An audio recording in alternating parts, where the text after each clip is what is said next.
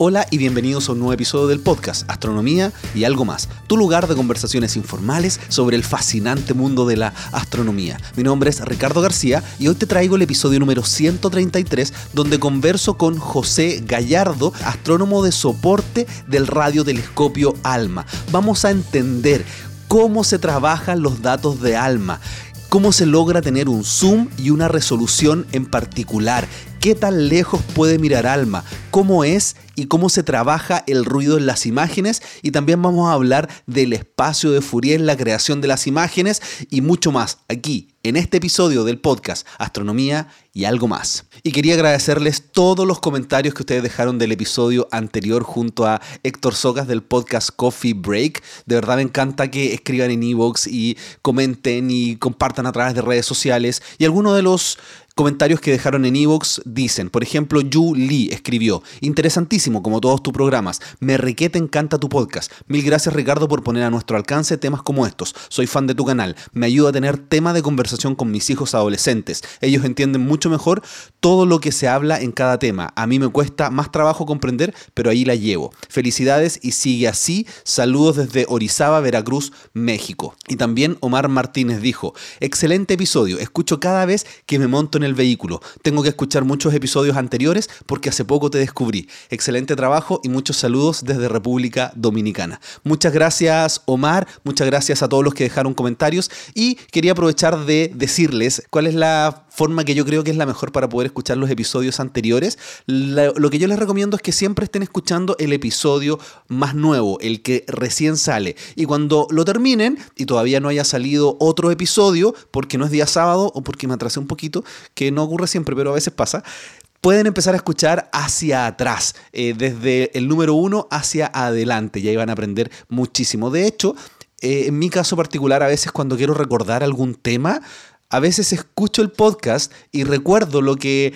conversé con ese astrónomo, ese científico, etcétera, y, puedo reaprender lo que ya había escuchado porque la cantidad de información que hay en algunos episodios de verdad que es enorme. También quería agradecerles a todas las personas que hacen sus aportes en Patreon que permiten que este podcast se pueda seguir realizando. Y si tú quieres colaborar y no puedes hacer tus aportes en Patreon, lo que tienes que hacer es muy simple, compartir con tus amigos, familiares este podcast. El boca a boca es muy importante. Si tú conoces una persona que tú crees que le puede gustar la astronomía, la ciencia y escuchar durante una hora una conversación informal, comparte este podcast. También puedes compartirlo a través de redes sociales, pero el boca a boca es el que más sirve y así es como más gente llega a escuchar de ciencia. También quería comentarte que estoy comenzando una nueva sección en mi canal de YouTube que se llama Astro News, donde voy a estar analizando de una forma diferente algunas de las noticias que considero importantes en el mundo de la ciencia, física, astronomía principalmente y ya tengo dos episodios publicados. Uno trata sobre las primeras estrellas del universo. Le estamos poniendo fecha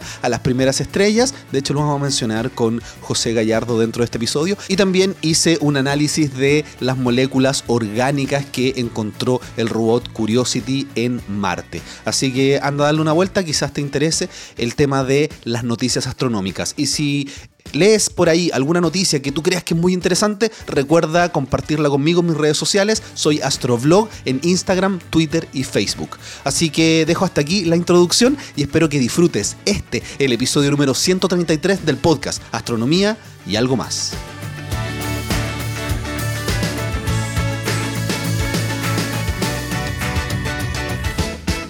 Me encuentro aquí en las oficinas de Alma junto a José Gallardo, que vuelves nuevamente a este podcast después de tres años. ¿Cómo estás? Hola Ricardo, muchas gracias nuevamente por la invitación. Feliz de hablarte y que hablemos harto. Lo que quería preguntarte es, ¿cómo tú le cuentas a tus amigos con una cerveza qué es lo que haces? Bueno, em, yo soy astrónomo de profesión y trabajo en, la en el Departamento de Ciencias del Observatorio Alma y en particular, lo que yo hago es em, procesar los datos. ¿Qué quiere decir esto? Y que siempre lo explico de la misma forma. Cuando uno saca una imagen o una foto usando el celular, em, uno aprieta el, el, botoncito y después uno va al computador, lo conecta y lo único que quiere es que se descargue esa foto y uno no supo nada de lo que hizo el celular entre medio. ¿Tú todavía conectas el teléfono? Yo lo mando por AirDrop. No, yo soy no, no millennials, entonces, entonces lo conecto y, y, bueno, la idea es que lo que pasó en que te, entre que tú apretaste el botón y que tú pudiste ver la imagen, la foto en tu computador o en el mismo teléfono, uno no, sabe lo que hizo el teléfono por dentro. Claro, yo me imagino que un poquito más igual como cuando uno aprieta el botón de tomar la foto, el sensor hace todo un procesamiento. Hace un proceso, luego hay otras cosas que ocurren dentro del teléfono que, que hacen de que la imagen después te aparezca. Se, va, se crea la imagen, se va a las fotos del, de tu teléfono y después tú podías abrirlo, ¿cierto?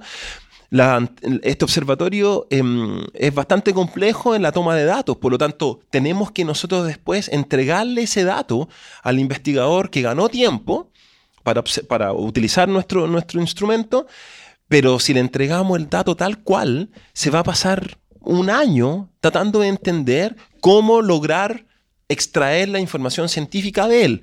Por lo tanto, hay un grupo en el cual yo pertenezco que justamente hacemos eso. Nos eh, procesamos ese dato de tal forma que el, investigador conecte su teléfono y puede hacer doble clic y puede ver la imagen de lo que a él le interesa. Claro, entonces lo que es interesante es que dentro del mundo de la astronomía tú tienes astrónomos que trabajan en instituciones que hacen investigación y también existen astrónomos que trabajan para observatorios que hacen soporte para que los otros astrónomos puedan hacer su investigación. Justamente, nosotros de hecho somos como un banco, en vez de entregar plata, entregamos datos y adentro tenemos una, una batería de profesionales de, toda área, de todas las áreas del conocimiento que justamente estamos para entregarle o para observar algo que un investigador que hace ciencia o un astrónomo que hace ciencia en una, en una mm, universidad, eh, no sé, pueda, pueda sacar alguna conclusión acerca de algo que nosotros le observamos, de hecho, que él mismo nos pidió que nosotros, que nosotros observáramos. Nosotros acá adentro nos observamos lo que nosotros queremos. Nosotros realmente somos, no esclavos, pero somos suche de, lo, de, de, los investigadores que ganaron tiempo para, para, para, poder utilizar este observatorio. Ustedes son como los que suben a, al Everest. ¿Cómo se llaman? Los Sherpas. Los Sherpas, sí. Justamente, nos vamos guiando. O sea, eso es el para quizás contarle a, nuestros amigos escuchas. Los oyentes, Los oyentes. De que mm, este observatorio, justamente nosotros abrimos las, abrimos las puertas todos los meses de abril y recibimos propuestas de la, de la comunidad científica internacional, mundial. Entonces, recibimos propuestas de tal forma de que no sé, un científico quiere observar la Luna, el otro quiere observar el Sol, el otro quiere observar la galaxia más lejana, y, nos, y trata de vendernos la pomada de una, de, con una justificación científica bien potente, y nosotros le entregamos el dato a uno, o, sea, no le entregamos el dato, le entregamos el tiempo, o le decimos, sí, sabes que tu propuesta es mejor que esta, y eh, entonces uno de ellos tiene la opción de poder venir a, o sea, de poder observar con este observatorio. Sí, bueno, yo ya tengo varios episodios hablando sobre ALMA, así que lo voy a vincular. De hecho, creo que está en astroblog.cl slash ALMA. Están todos los episodios, así que ahí se puede profundizar. Pero lo interesante es que tú trabajas haciendo ciencia para el resto, procesando los datos. Entonces, eh, antes de prender los micrófonos, tú me contabas un poco que ya no estás haciendo tu ciencia propia. ¿Qué, ¿Qué, pasa con eso? ¿Qué es lo que ¿Por qué te prefieres tú dedicarte a asistir otras investigaciones a dedicarte a la tuya? Claro. Bueno, em, mi cargo no tiene tiempo de ciencia, lamentablemente. Y, lamentablemente también acá adentro es tanto la cantidad de datos, es tanto el trabajo que tenemos que realizar que ni, siquiera nos da un pedacito del, día para poder em, ligarme a la ciencia. Igual uno lo siente eso. Eh, uno fue formado para investigar y bueno, por diferentes cosas de la vida uno termina en un observatorio em, que para mí, yo igual siendo crítico y siendo bien transparente, em, a mí me gustaría igual investigar, sin duda. Y, mm, pero bueno, no logré obtener un puesto en la universidad, aparece este cargo, eh, igual es súper interesante, tiene muchas ventajas, porque uno conoce justamente el lado de un observatorio, que también no deja de ser, y hay mucho por investigar, hay mucho por aprender. Entonces, Eh, más que nada eso, es el tiempo y es las características de mi cargo que yo no puedo hacer ciencia. No es que no pueda, porque Claro, no- no, no te tengo las prohíban, competencias, no es claro. que claro.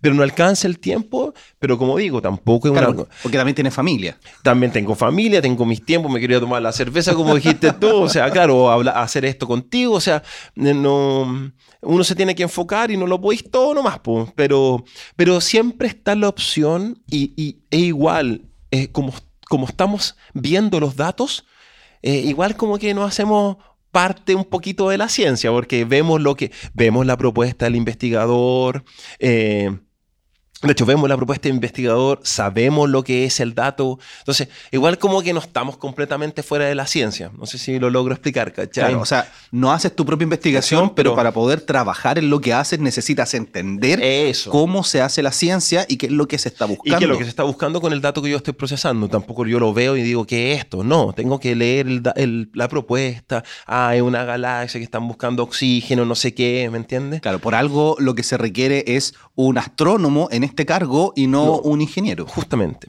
Y, y también, bueno, y esa era lo otro que quería mencionarles, porque en un observatorio también hay muchos otros colegas de otras áreas.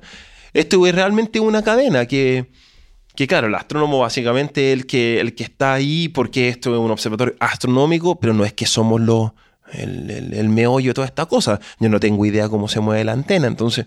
Es súper interesante el trabajo también mancomunado que se da en un observatorio de relaciones, de aprender, de todo, porque si falla una, un eslabón de esta cadena, quien, quien quiera que sea, falla todo. Entonces eso es súper interesante también. Ya, te quiero llevar a un lugar un poco difícil probablemente, pero es algo que ha surgido en varios episodios y me gustaría profundizar y tratemos de hacerlo de la manera más sencilla posible, porque cuando se captan las imágenes, en el caso de Alma, se habla de que vienen en el espacio de Fourier. ¿Qué es lo que es ese espacio? ¿Cómo vienen esos datos? ¿Cómo vienen esas imágenes? Claro, lo que pasa es que las antenas, como, están, como estamos haciendo interferometría, que es básicamente unir la señal, una misma señal eh, captada por muchas antenas. Nosotros en el observatorio tenemos 66 antenas, todavía no estamos ocupando las 66, pero por ejemplo ocupamos 40 antenas para poder observar el mismo objeto. Las 40 antenas están observando el mismo objeto. Pregunta Sí. intermedia. ¿Por qué no se eh, han utilizado las 66? Porque estamos todavía en alguna. Ah, porque eh, hay algunas que todavía no tienen todas las todos los instrumentos, lo estamos poniendo a punto. Perfecto. ¿cachai? Entonces, eso, eso estamos. Entonces, por ejemplo, 40 antenas están observando un mismo objeto. La señal que proviene, tenemos que sumarla de una misma forma, y eso tenemos que, algo que nosotros le llamamos la interferencia positiva. Y las antenas se están moviendo, traqueando o siguiendo el objeto en el cielo, pero el objeto y el objeto en el cielo también se está moviendo, y como la Tierra es curva, hay unos ángulos que aparecen en este movimiento en que se están constantemente moviendo estos ángulos, y entonces a ti te- te aparece que el objeto se está moviendo en el cielo, pero en este espacio en donde las antenas están viendo por estos ángulos que aparecen. Entonces, el objeto en cuestión está ahí mismo, ¿no es cierto? Se está moviendo, no sé, en relación a las esfe- a, la- a- las estrellas, lo que sea, pero, pero como a la, a la- a la mirada de la antena, debido a que la Tierra es curva y, a- y debido a, estas- a estos ángulos, aparece este espacio de Fourier. Es eh, realmente, como dijiste, bien complicado y es un- una, una cosa muy complicada de- de poder en- llegar y hablarlo así nomás, pero, pero básicamente eso es relacionado con la curvatura de la Tierra, es relacionado con que hay muchas antenas mirando, o sea, hay varios receptores mirando un mismo objeto y hay unos ángulos que se están moviendo debido al mismo movimiento del, plane- del, del planeta o de lo que estemos observando. Claro, yo como lo entiendo es que la forma que se captan las imágenes queda dentro de un espacio matemático, que es el que se llama el espacio de Fourier a través de ciertas fórmulas. Pero que tiene, pero que tiene, eh, es, un, es una, justamente es un espacio que tú lo puedes representar con una función matemática, pero esa función matemática está completamente descrita por parámetros reales.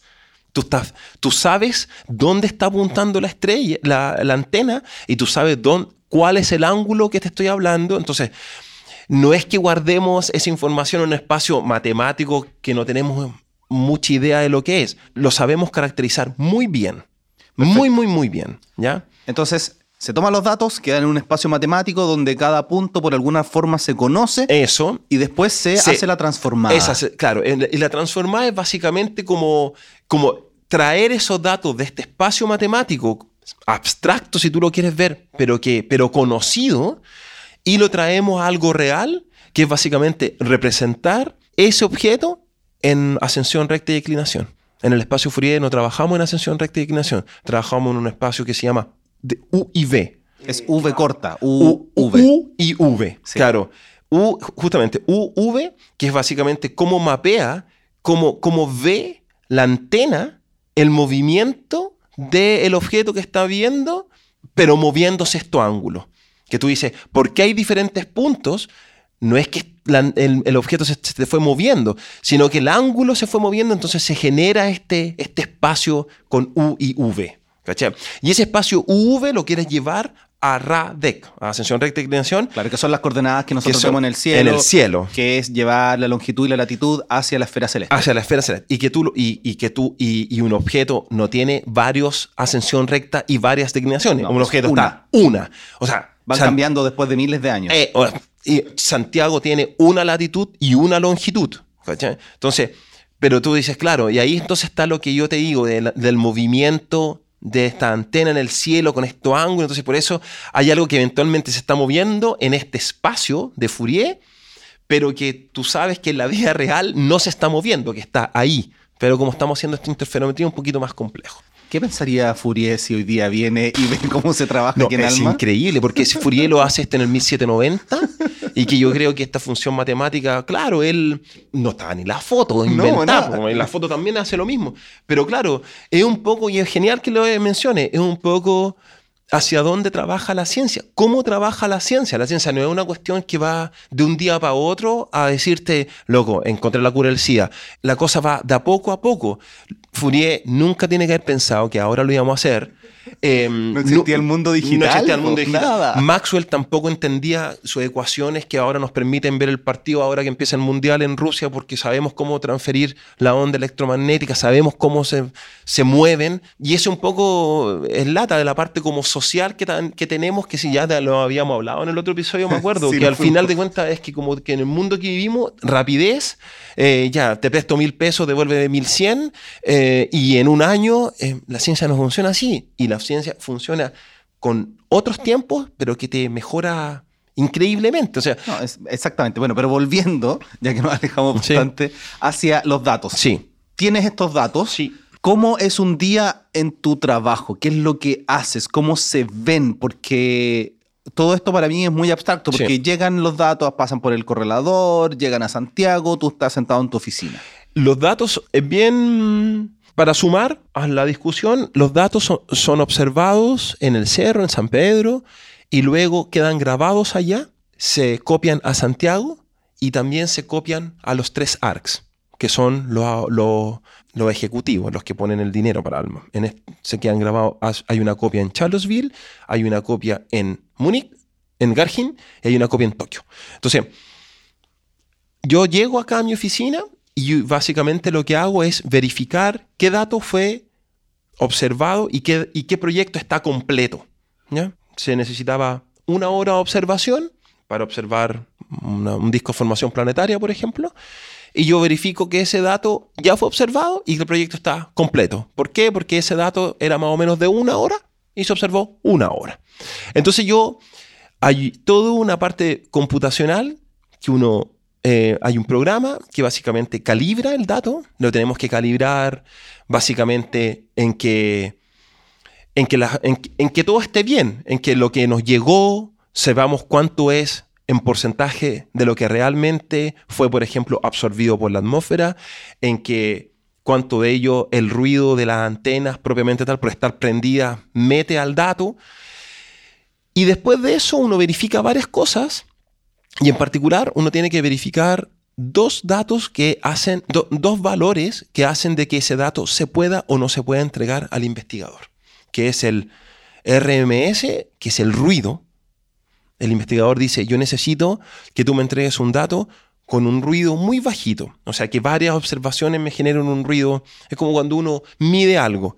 Si lo medí 20 veces, te va a dar una, estimación mucho mejor de medirlo una vez, ¿lo cierto? O dos veces, porque lo medí, medí un metro y la segunda vez a medir 0,98 y la tercera vez vaya a medir, no sé, 1.01. Entonces, uno quiere saber más o menos cuál es el error en tu medición. Eso es el ruido. ¿Cuál es el error en tu medición? Los investigadores nos entregan ese error y nosotros tenemos que ser capaces de entregarle ese error. Eso se verifica. Y lo otro es que em, eh, qué tamaño él quiere que yo le dé eh, de la imagen. Es como el zoom. ¿Cuántas veces yo puedo hacer ¿se acuerdan en el zoom, en el, en el símbolo más? ¿Cuántas veces yo puedo hacer símbolo más sin que la cosa, la foto quede así borrosa y las cosas? Esos valores se verifican y una vez que están verificados, yo soy capaz de entregarle el dato al investigador. Que el investigador puede estar en Tucumuntú, en la China o acá en Chile. O en la luna. O en la luna y le llegará el correo diciéndole, estimado Juanito, datos que usted pidió en Alma han sido procesados, pasaron lo que nosotros llamamos QA2, que es Q de Quality, A de Assurance, 2 porque la segunda, el 2 corresponde al procesamiento de datos. Entonces, aceptado está PAS, porque está pasado, está todo en inglés acá, y ahí está tu dato. Y él va, se conecta a su computador y se conecta al archivo. Al archivo de datos, él tiene un usuario, una clave, y es capaz de bajar su dato para que él continúe su investigación. Quiero profundizar en esos dos puntos que tocaste que creo que son interesantes. A ver, nosotros estamos acostumbrados a la astronomía óptica. Óptica, claro. Yo veo una nebulosa, la nebulosa de Orión, que todos la conocemos, M42, muy bonita, y veo un espacio. y si hago zoom, llego, por ejemplo, al trapecio. Claro. ¿Cuál es la comparación con ALMA? ALMA, claro. ¿Por qué tú puedes, tú tienes que hacerle el zoom y entregárselo directamente y no lo puede hacer él después? Lo que pasa es que nosotros en ALMA tenemos configuraciones, nosotros podemos mover las antenas más separar más o juntarlas más. ¿ya? Si yo las separo más, tengo zoom mucho mejor. Y, tengo, y cuando yo las junto, tengo unos zoom que no son tan buenos. El investigador me pide un zoom, uno, un valor de zoom. Pero yo a veces no tengo la configuración que me da ese zoom. ¿Por qué? Porque eh, hay una antena que estuvo mala. porque además hay que decir que para mover la antena hay eh, que traer el transportador, se tiene que instalar, se mueve no sé qué velocidad, pero son muy pocos kilómetros por hora, la gente va caminando al lado. 7 kilómetros por hora con la antena. O sea, no es una cosa llegar justamente a decir, ah, no me alcanza el arreglo que tengo para el zoom que me pide, así que por favor Andy mueve la antena. No. Entonces nos tenemos de repente que jugar que el arreglo que tenemos y que la condición atmosférica sea es dada para, que el para ese proyecto, vamos, observémosla y en una de esas, ese sub no me da. No, me, se me, estoy 20% fuera. Entonces, por, por eso tenemos que verificar ese zoom con la observación propiamente tal. Y nuevamente, es, eh, es que esta antena no es llegar y moverlas. No, no, no. No podemos ajustar antenas en la noche o en el día o en el momento exacto que estamos, que entró un, proyecto a la cola del observatorio. Entonces, tenemos que de repente tomar riesgos en el cual el arreglo, que le llamamos a esto arreglo, esta, la configuración de estas antenas está de tal forma de que puede que este zoom no sea el óptimo y bueno, y a veces sí, la mayoría de las veces sí es, está bien, así que tenemos que verificarlo. Entonces, porque quiero entender un poquito tu trabajo, más que tú estás en el computador y por lo que nos contaste, tú simplemente miras los datos y revisas que llegue el zoom. Eh, eh, justamente, yo puedo, ese zoom yo también lo puedo ver matemáticamente con algo que se llama la V, eh, UV dist, la, distancia de este, en, este, en este espacio de Fourier. En este espacio de Fourier también hay distancias de Fourier, pero que están relacionadas a distancias reales y al zoom que eventualmente, y yo puedo hacer la yo puedo hacer una estimación de cuál es el zoom que me está dando utilizando esa, ese, esa distancia en Fourier. Yo, no es necesario, de hecho, hay veces que no es necesario que yo haga una imagen para, para saber si llegué o no llegué al zoom. Entonces lo trabajas directamente en el espacio de Fourier. sí, en el espacio Fourier. Es súper loco porque realmente es como, sería genial poder hacer este, este este podcast con, con video, porque, porque claro, es como realmente nosotros nos conectamos así como, como la matriz y tú realmente ves números, ves, ves, puntos en un gráfico y tú dices, no, no, no, llega. al zoom. Y tú dices, pero ¿cómo? Y es claro, no es que somos mega cabezones, es que uno entiende lo que hay detrás de ese dato. Y claro, tú dices, no, no, no, te va, no hagas la imagen, no, no, no vas a llegar al zoom que te pidió el, el, el, investigador. Así que hay que volver a observarlo con un arreglo un poco más extendido para que el zoom te llegue. Bueno, quizás podríamos en algún momento hacer un video, sobre el cómo se ven los datos. Justamente, eh, o sea, hablarlo así es como ya, algunos lo podríamos entender, pero cómo verlo en los, en los gráficos, hay unos gráficos súper que grafican muy, vaya a la redundancia, que grafican muy bien cómo, cómo se genera este espacio de Fourier, cómo se genera este, esto que se está moviendo la antena y tú dices, pero si el objeto no se está moviendo porque la están siguiendo, pero como debido a los ángulos y a la curvatura se mueven, igual aparecen unos puntos. ¿Cachai? Dado este, la cantidad de antenas, dado el arreglo de la antena. Em, pero bueno, alguna vez, ojalá. Ya, entonces, tú tienes que llegar, a revisar que todo esto esté correcto y ver que el zoom sea el adecuado. El adecuado, justamente. Entonces tú verificas que... Verifica que el zoom llegue a lo que el investigador me pidió. Claro, que son arcos de segundo, que son cuánto yo puedo ver en el, en el cielo. Claro, si nosotros dividimos el cielo en 360 grados, minutos, segundos, tenemos segundos de, arco. justamente. Entonces, es como, no es un zoom, no es como el que nosotros conocemos que es 2x, 4x, sino que es cuánto yo puedo llegar a ver en el cielo. ¿Y cuánto se puede llegar a ver? Bueno, en ALMA podemos llegar a los milli arc seconds, 0.001, 0.01, y eso son y eso si tú lo veas en distancia, hay veces que llegamos a no sé, 400 unidades astronómicas, 100 unidades astronómicas, es como estar viendo un poquito más grande que el sistema solar en alguna zona donde se están formando cercana. Está claro que muy lejano no, no, no podemos, pero... Claro, porque mientras más lejos miramos, esa misma resolución va a ser el tamaño de una galaxia completa. Eso, justamente. Justamente. Si tú la acercas, te va a crecer. ¿no es cierto? Y, te va, y, claro, si tú tienes un zoom muy chiquitito, tú vas a poder mapear. Claro, como para, tener una idea, me da la sensación que ni siquiera con alma se puede ver la bandera de Estados Unidos en la Luna. No, sí, porque lo que tenemos... Em, bueno, la bandera del Apolo 11 se cayó igual. ¿En serio? Sí, cuando se levantó la... La, cuestión se fue a tierra. entonces la siguiente decidieron ponerlas más lejos de, la plataforma de lanzamiento. o sea, no plataforma, del lugar donde, donde, se donde aterriza una llama de, una, de un fósforo, una vela, es posible que nosotros la resolvamos en la Luna. Perfecto. Claro, por la longitud de onda que tiene. claro. Qué buena. Entonces, realmente esto de los 16 kilómetros, que es la máxima, la máxima separación que nosotros podemos poner dos antenas, me logra justamente un, este zoom, que digo, esta lupa muy, muy potente. Pero tenemos que chequear igual. Claro, pero para eso necesita más luz. Entonces, claro, como está más cerca. Necesitamos más luz para que el ruido nos baje. Ahí está la otra. Por eso, por eso no basta con que tú veas. No, pero después quiero ir al ah, ruido. es que, dale. Seguimos en el zoom. ¿Qué pasa si tú revisas y no y no llega el zoom que pidió el investigador? Hay que volver a colocar. Se pone en la cola nuevamente, que se va a observar nuevamente este, este, este proyecto y se trata de especificar a las personas del otro grupo, de las personas que son los que hacen las observaciones, que, lo tengan, que tengan en cuenta que con, la, con el arreglo, con la configuración que se observó, no se llegó, entonces hay que esperar cuando las antenas estén un poquito más separadas. Durante el año hay movimiento de antenas, entonces hay que tratar de observarla justo cuando sea el movimiento adecuado. ¿Y si ya pasó?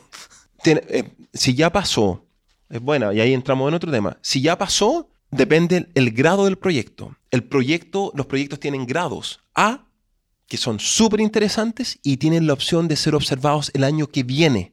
Entonces, si ya pasó, pero tu proyecto es un grado A, tú tienes la opción de que el otro año, cuando la configuración más extendida y el zoom te va a llegar, se te va a ser observado.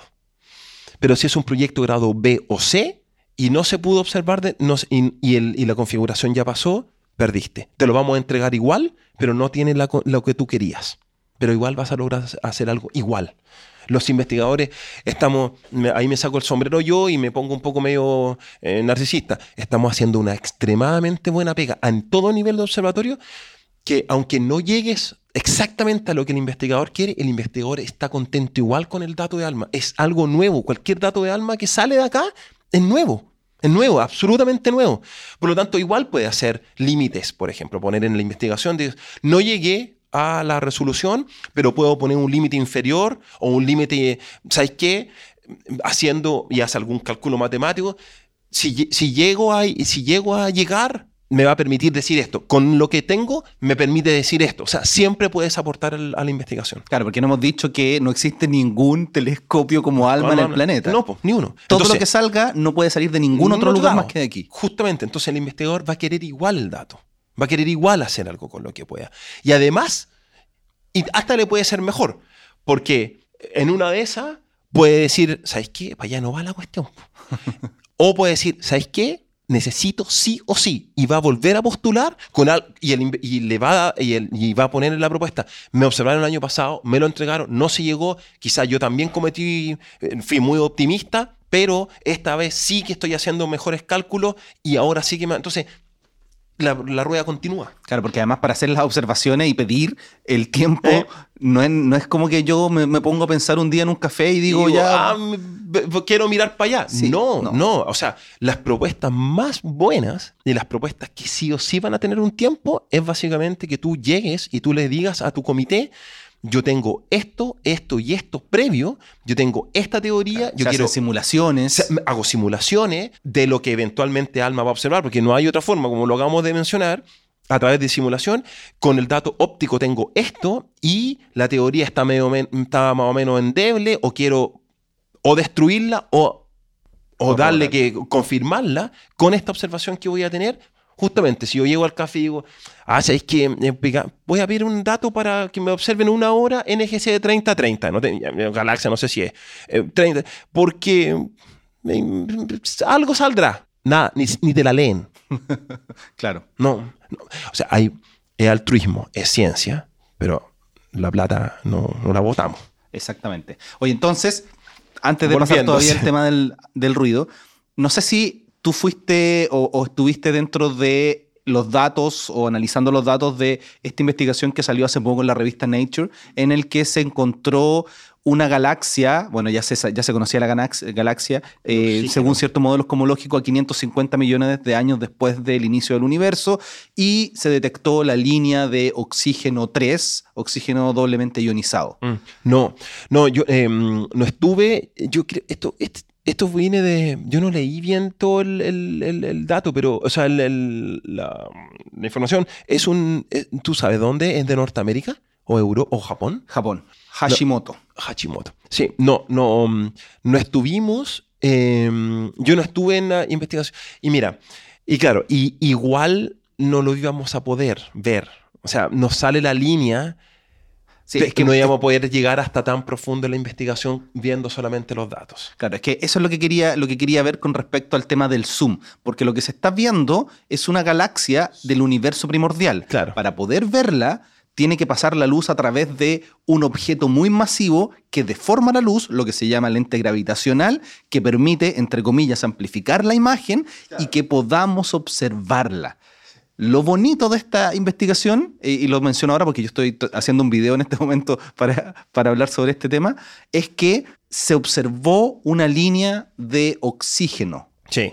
Eso quiere decir que existían estrellas previas que vivieron, que explotaron, que contaminaron el medio interestelar. Con oxígeno. Y se puede observar esa línea. Claro. ¿Cómo se puede observar esa línea? ¿Qué resolución necesitas porque lo que se observa con ALMA en general no es que tú observes la galaxia, sino que observas líneas. Es que hacemos las dos cosas. Claro, podemos hacer las dos cosas.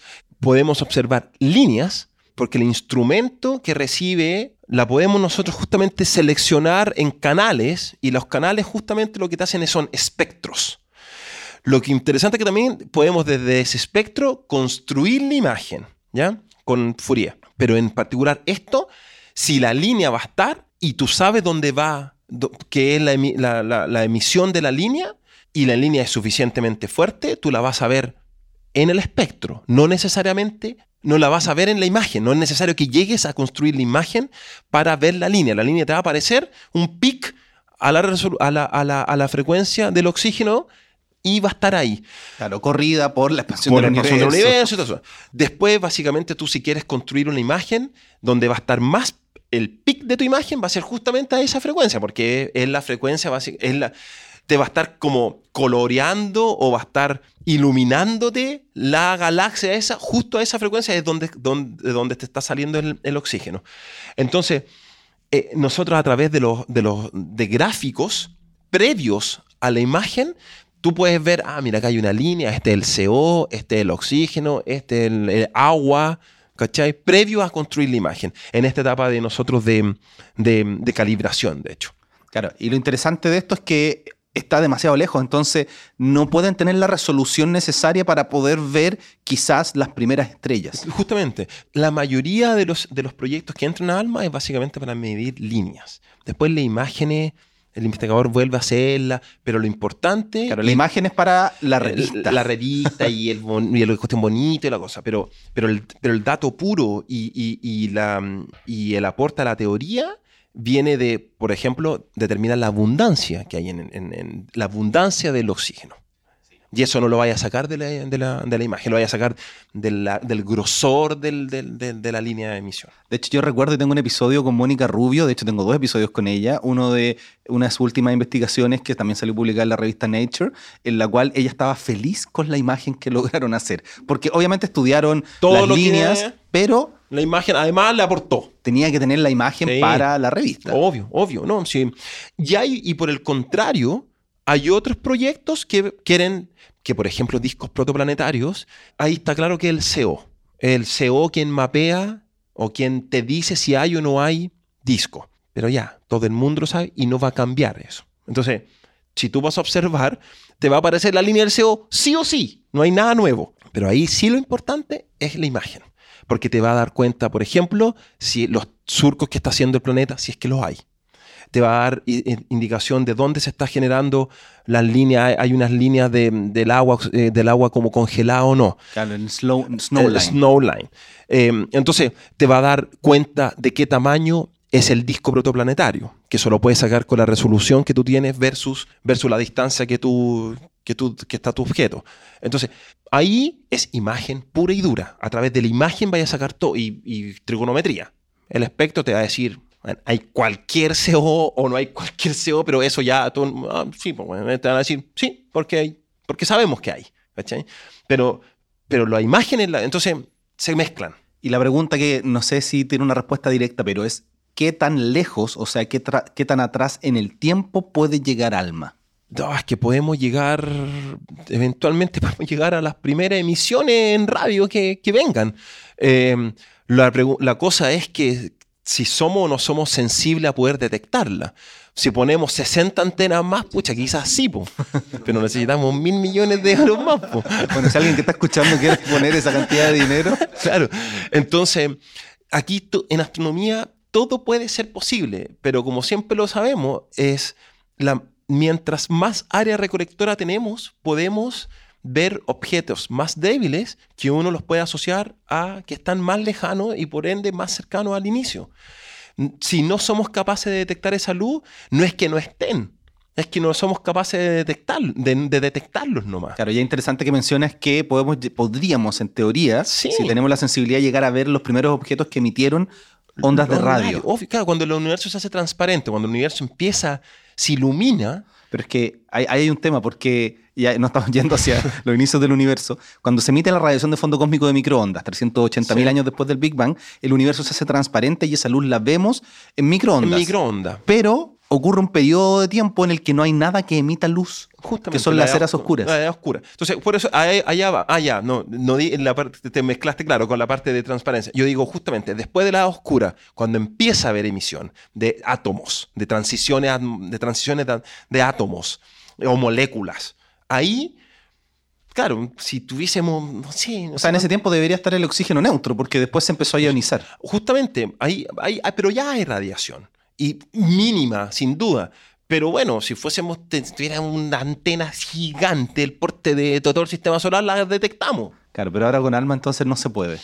O sea, no, es, no, sé, no digo que no se pueda, no tengo la respuesta, pero eh, no sé qué podríamos aportar científicamente con lo que eventualmente podríamos captar, no lo sé. Pero, pero si te das cuenta, esta galaxia está bastante cerca de... O sea, cada vez estamos corriendo más la barrera. Pero claro, está, se, ve esta galaxia... Se ve esta galaxia. Por lentes gravitacionales. Sí. sí. Entonces, claro, es por eso, ¿no? Eh, es básicamente, no tengo, habría que ver y no podemos mirar para allá po, y ocuparla como, me encantaría poder ocupar, yo creo que todo el mundo se muere también por ocupar alma como laboratorio puro y duro, ciencia pura y dura. Miremos para allá, como Hubble, en la, la- Sí, de la- el Deep Space. el Deep Space. Hacer un Deep Space para alma. Oye, podría meterlo. Podríamos Eh, proponerlo. proponerlo. Ahí, un rato, a ver qué vemos, ¿cachai? Pero claro, como, como todavía estamos en, no en operaciones full, ya, es- llevamos cinco años recién, de, de- todavía no estamos al, al 100%, no, no, no podemos ocuparlo como un juguete más como podríamos ocupar otro observatorio. Claro, pero igual eso no deja de ser que No. hasta el momento se han hecho grandes descubrimientos, Grandes con alma con- y todavía no están 100%. No, hemos hecho, eh, hemos, eh, hemos estado observando con 12 kilómetros de, arre- de, de extensión, hay 14, pero... Sí, yo escuché alguna vez que se hizo con 15 con una prueba. el hemos hecho pruebas, pero, pero todavía no, lo- no, no la, no la ofrecemos a la comunidad. Porque, porque claro, somos súper somos súper profesionales en cuanto que cuando vamos a ofrecer algo a la comunidad, sabe, la hemos probado completamente nosotros previamente. Porque después no nos podemos mandar el condoro. Sí, después va a llegar el, el investigador y va a decir, oye, pero no sirve esto. Entonces, mm, y así se trabaja en ciencia, a todo, a todo ámbito. No, no queremos dejar, no es que dejarla embarrar, si tampoco aquí en astronomía, tampoco estamos mandando un hombre a la luna, ni tampoco estamos la cura del SIDA. No va a pasar nada si no, si no llegamos a la resolución que el PI quiere. Pero igual se trabaja con, con gi- estándares gigantescos de, de- de- de- de aportar realmente lo que tenemos que aportar. Qué buena. O sea, eso quiere decir que todavía queda muchísimo, Muchísimo. Y podemos seguir teniendo grandes descubrimientos no, de muchísimos alma. descubrimientos de alma, muchísimo. No, viene, sigue. eh, Ahora viene un, hay una nueva. ¿Qué ciclo viene ahora? ah, Estamos en ciclo 5, estamos completamente en ciclo 5 y ahora, ahora en el octubre de este año empieza ciclo 6. No hemos hecho mayores, no, no, no pusimos muchos nuevas cosas para ciclo 6, pero ciclo 7, ciclo 8 vienen alguna, alguna modificación importante. Así que viene una, una actualización de nuestro, de nuestro correlacionador que mezcla todas las cosas, que va a ser canales más chiquititos, por lo tanto vamos a tener mejor resolución espectral. Vamos Qué a ver línea- líneas más finitas, que interesante igual, vamos a poder mapearlas, vamos a poder Sí. eh, verlas. Me imagino que en disco protoplanetario eso va a ser increíble. Y, y también en línea de magnesio, en, en galaxias súper lejanas, que son algunas, necesitas como eh, juntar varias para poder armar, para que, para que te, porque son tan débiles. Entonces necesitas como, que algo que nosotros, algo que nosotros le llamamos el bineo, que es como juntar varias para sumar en señal. ¿Me entiendes? Porque si tomas una, es súper débil. Pero si la tienes bien caracterizada, pucha, puedes tratar de sacar alguna información de ella. No tienes que sumar, sumar varias y perder resolución.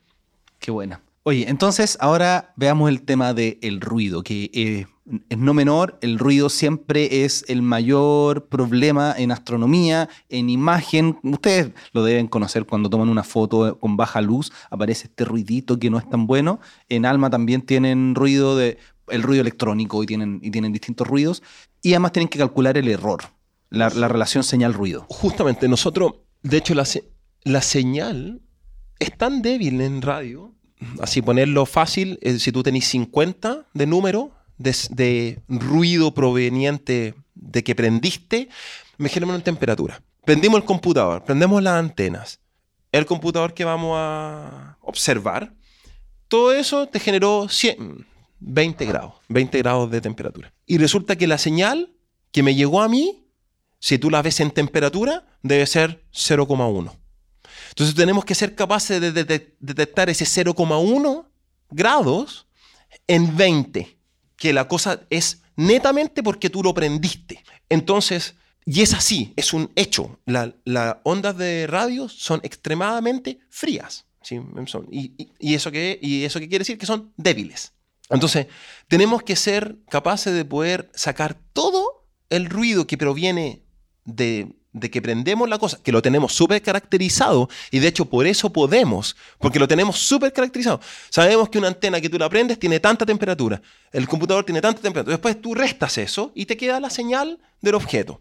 Y es ahí que tenemos que medir muchas, muchas veces para poder decir, ya, yo lo que te estoy dando es con un error que básicamente es tanto porcentaje de la señal, aunque sea débil, pero mi error tiene que ser aún más débil. O si no, te entrego 0,1 con un error de 0,3. ¿Entiendes? O 1 más menos 3. No, pues entonces, debido a que las señales son tan débiles, tenemos que ser muy, muy cuidadosos con el ruido. Debido a eso, netamente, porque medir algo tan chiquitito es más complejo que medir algo muy potente. Claro, ¿y cómo tú sabes qué es ruido y qué es señal? ¿Cómo sabemos qué es ruido, qué es señal? Porque tenemos muy caracterizado el ruido instrumental. Sin duda que de repente se, se te mete igual ruido instrumental en la señal de verdad científica. Pero ahí está el PI que nos, nos ayuda. Dice, ¿sabes qué? No me importa que metas 10% de tu ruido porque mi señal es un poco mayor y me la puedo jugar con ese ruido. Después él tiene formas de poder completamente, eh, tiene forma de sacar completamente el ruido. Pero tú tienes que vivir con el ruido. Si yo, yo no mido 1,9 cero. Yo me voy a medir contigo, me voy a medir 1,89. Lo mismo que digo, voy a medirme a otra persona, voy a medir 1,91, 1,93 y la otra 1,87. Yo tengo una... Toda medición tiene consigo un error, que eso nosotros en astronomía nosotros llamamos ruido. Tiene, tiene por defecto, porque tú estás, tú, tú, tú cometes errores al momento de medir, ¿vale? Eso nosotros lo medimos y lo tratamos de bajar midiendo mucho. Por eso nuestras observaciones duran como, pueden ser, no sé, del orden de una hora, pero a veces necesitamos dos tomas de una hora, o a veces tres, a veces necesitamos más. Entonces, porque sabemos que las señales son súper débiles. Y cuando entonces tú estás revisando los datos y revisas el zoom y, y, revisas el ruido, sí. si el ruido no da lo que corresponde. Pedimos otra ejecución más. Perfecto. Se llama ejecución a la... Pero esa es una ejecución adicional. Adicional. ¿Y quién se la damos? Porque, porque la gracia es que se suma y ahí tiene más señal, menos ruido. Justamente. Otra medición más que te va a bajar el ruido. Y cuando estás haciendo eso y estás revisando los datos y todo, y encuentras una investigación que tú encuentras interesante, ¿sigues viéndola? Yo, a veces, por ejemplo, que a mí me gusta harto los discos protoplanetarios, la formación estelar, yo a veces los, eh, le entrego algunas cositas un poquito más al investigador, cosa que no debería decir, pero pero claro, o, no le entregas más, más cosas, pero, pero haces algunas cosas para ti, algún, otra imagen. Hay una, hay una físicamente eh, le entrega, eh, puedes trabajar con el momento cero, que es básicamente otra función matemática que tú le generas una imagen y que te da cuenta de las velocidades, cómo se está moviendo el gas que estás viendo. Y eso de repente, ah, voy a hacer el momento cero para ti. Claro, porque además hay que, hay que decir que todas estas son investigaciones que están realizando astrónomos, instituciones, entonces los datos son privados todavía. Son, son por un año privados y, por, y claro, al investigador le llega el dato, le llega la notificación de que el dato fue entregado, le llegó el correo y tiene un año de propiedad privada, que es suficientemente eh, tiempo para que él pueda hacer algo. Claro, pero igual hay gente que dice, hoy... Oh, no, hay gente que está haciendo sus investigaciones y se ha demorado en procesar los datos y dice, se van a hacer públicos, yo todavía no he hecho mi, publicación. Pero ahí no podemos hacer nada. No, obviamente. Pero ahí tú tienes la posibilidad de darte cuenta eh, de investigaciones que están en curso que son súper interesantes. O sea, cuando vemos los, los grados, uno sabe lo que está, que está haciendo algo choro. O sea, claro, la, la competencia es tan fuerte aquí adentro que sabes que los proyectos rankeados dentro de los, nosotros recibimos del orden de 1700, 1800 propuestas, y tú sabes que los primeros 100 son investigaciones así atómicas, que va a ser súper bueno el resultado, va a ser publicado en Nature, mm, son son tan simples, pero tan interesantes que, claro, te, interesa hacerle una cosita más a la imagen, porque de partida tienes una señal de ruido súper alta, la línea o lo que sea es súper fácil de detectarla. Em, y claro, y te interesa. Sí, pues ahí está la curiosidad tuya. Ahí está justamente la cuestión del. No, y, y, lo, y lo hacemos harto. Perdemos un poquito de tiempo. Sí, porque igual es necesario. Sí, pues te alimenta el espíritu científico que uno lleva adentro y te baja la envidia. ¿Por qué envidia? Porque uno quiere estar en el otro lado, pues no que te llegue ese dato, no procesarlo y desprenderte de él. Es como tu hijo. ¿Y eso quiere decir que en algún momento vas a tratar de ver cómo hacer investigación? Yo creo que, mm, yo creo que la ansiedad hay que bajarla y sin duda que el, esto que estemos todavía en, un estado En rodaje, sin duda que todo es más presión por todos lados. Eh, yo creo que en unos, unos, años más uno va a poder empezar, vamos a poder automatizar muchas cosas que la estamos trabajando ahora. Em, y vamos a poder llegar a un estado en que de repente quizás poder pedir medio día o algún fin de semana que tengas disponible y no liderar quizá una investigación, pero sí colaborar, que sí que ahí te, te, puede, puede, ser muy bueno para las personas que están adentro y que les interesa el asunto. Hay personas, hay colegas míos que no están, que no, que no les gusta la investigación, que la de, de hecho justamente se quisieron venir para acá porque no quieren investigar. O sea, hay para todo. De hecho, yo me salí de astronomía porque no, me gustó hacer investigación. Eso, Pero, no es malo. No, no, no, es, gusto personal. Absolutamente. Todas las personas son distintas. Hay gente que le gusta ser abogados. yo sí. no lo sería. Absoluto, no, además. Ah, y aquí también. Y, aquí también. O sea, ocurre que hay, hay personas que mueren por investigar y también por X motivo de su vida llegaron acá eh, y que tratan de hacer todo lo posible por investigar y hacen su trabajo y además el trabajo acá. Y hay otros que, que 100% en operaciones y hay otros como yo que me gustaría, pero tampoco me mata y, y, uno ve cómo va avanzando el observatorio, entonces también puede como proyectar en una metida por ahí. Oye, ¿y qué es lo mejor y lo peor de trabajar en Alma? Lo mejor es el día a día que no es para nada igual uno al otro siempre aparecen nuevas cosas. Es que hay varias cosas buenas. Eso, el que trabajar en un ambiente como la ONU, con muchas personas, es también súper interesante eh, a nivel cultura, a nivel ciencia, a nivel de todo. Y lo más malo es que, mm, bueno, que como es una colaboración tan grande, en el, es como casi todo el mundo, si tú lo ves, porque Europa, eh, toda Europa, eh, Estados Unidos, Canadá, hacia el Este. Tienes tantas cabezas que de repente nadie dice nada y avanzamos de repente un poco lento. Se avanza. Pero a veces uno quisiera que se avance o se tomen decisiones más claras, más rápidas.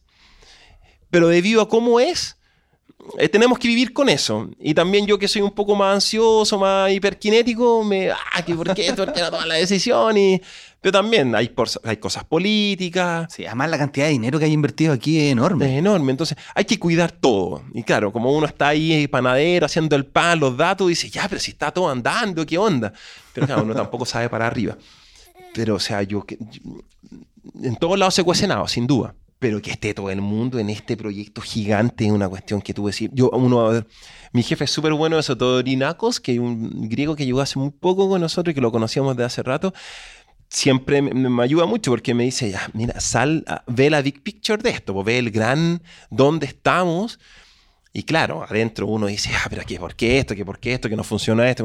Pero son, es un proyecto de mil millones de euros, de, del orden de 100 millones de dólares por año de presupuesto y que la cosa anda y cada dato que sale es casi una publicación. Entonces hay que saber también decir, oye, aquí la cuestión es bacán. Sí, es un proyecto sin precedente alguno y, y, nosotros sabemos que se están construyendo nuevos telescopios que van a ser increíbles, pero no se está pensando nada como alma. es único. Ah, sí, entonces eso y todo se simuló. Y todo está saliendo como se simuló. Entonces también es potente teoría versus observación. Si tuvieras la posibilidad de viajar en el tiempo y conversar con algún personaje de la ciencia, ¿con quién sería y por qué? Cualquiera. Cualquiera. Oh, qué potente. Y solo uno. Eh, a mí me gustaría conversar con Darwin. Sí, evolución. ¿Lo acompañaría en uno de sus viajes? en el viaje, en el Beagle, claro. Em, me gustaría conversar con Darwin porque, porque un chico súper curioso desde, desde niño eh, se embarca en estas cosas y cómo logró entender la evolución mirando, así como eh, a puro sapo, si uno quiere.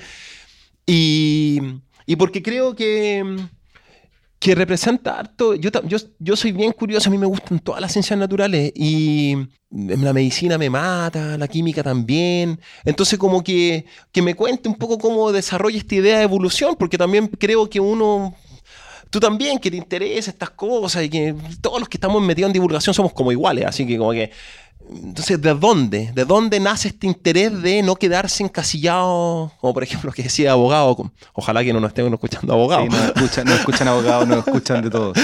Pero, Pero a ellos les gusta, si ese es sí, el es- eso es la cosa. O sea, de esta di- diversificación que uno tiene en la cabeza, como que quiere saberlo de todo, de esta curiosidad, justamente cómo él de- desarrolla esta, mm, su teoría de evolución, de mirando, de cachando que acá, que viendo esto, porque básicamente también expandió su, o sea, hizo que sus ojos se abrieran.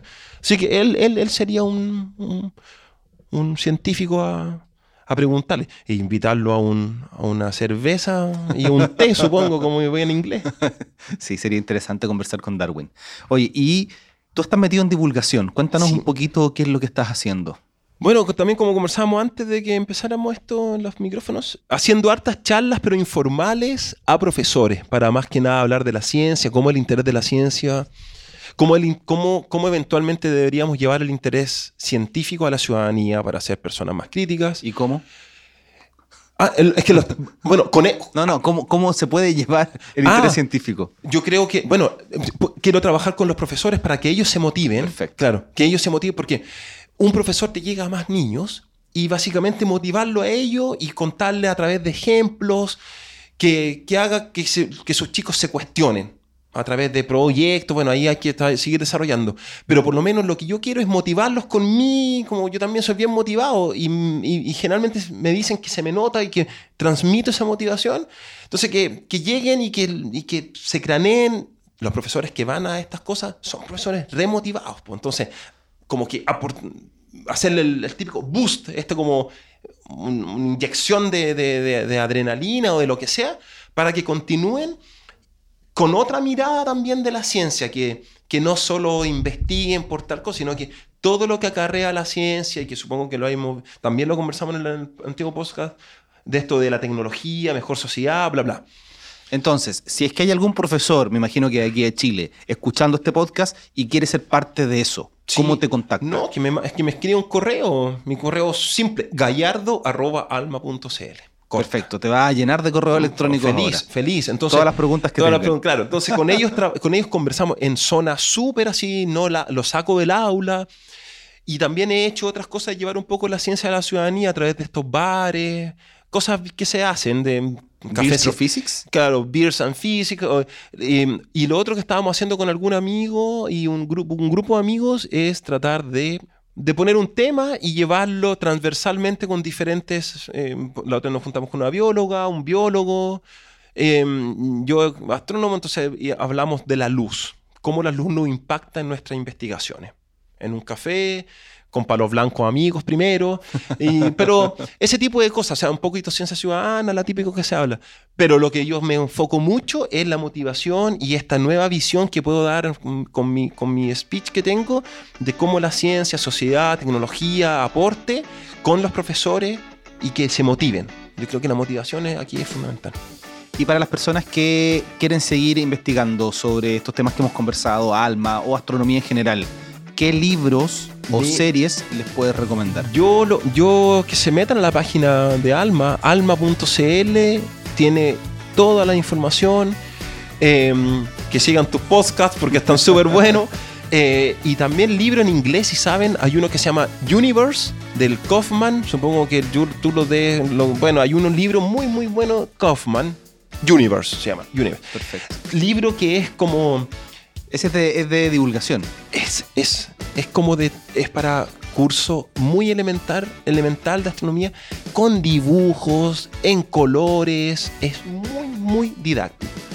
Y yo no dejo de- nunca de mencionar el Astronomía General de José Massa. Sí, el problema es que ese es difícil de conseguir en otros países. Ah, en otros países. Bueno, sí. Yo lo tengo, es uno de los libros que leí cuando recién empecé a meterme en el mundo de la astronomía, yo creo que tenía 14 años. Un profesor me prestó Astronomía Contemporánea de José Massa y Breve Historia del Tiempo de Stephen Hawking. ¿Viste? Claro.